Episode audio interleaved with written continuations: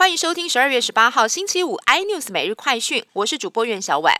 国内今天新增两起境外移入，都是本国籍，从美国入境台湾，其中一名是国籍航空女性机师，经过疫调发现可能是遭同事传染，目前已经初步框列九名接触者，跟个案都是同事，也会进一步安排裁剪跟疫调。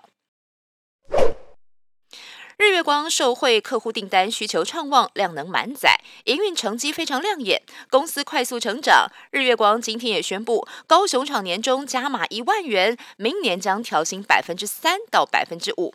而台塑集团虽然上半季有亏损，但内部消息指出，台塑今年的年终奖金应该还是渴望超过三个月。搭飞机竟然要认同一中原则，有网友发文说自己到桃园机场搭乘国泰航空的班机，柜台地勤人员要求他填写类似一个中国的同意书，让这个网友非常气愤。他说再也不会再坐国泰航空的班机了。而对于网友的指控，国泰航空表示已经在进行了解。英国经济学人最新一期公布二零二零年年度国家，台湾以抗疫有成，再加上即使受到了北京威胁，仍然勇敢对抗中国，政府给予香港民主运动人士庇护，入选了最终的五国短名单之列。